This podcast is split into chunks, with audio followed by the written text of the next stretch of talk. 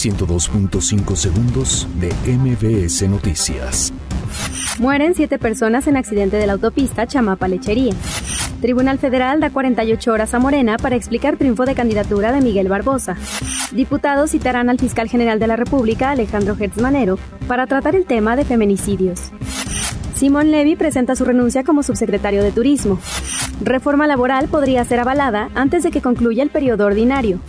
Imponen más de 70 años de cárcel al asesino de tres estudiantes de la UACM. La Secretaría de Marina pone en marcha Operación Salvavidas por temporada vacacional. El gobierno de la Ciudad de México afirma que no se permitirá desarrollo inmobiliario en Bosque de Chapultepec.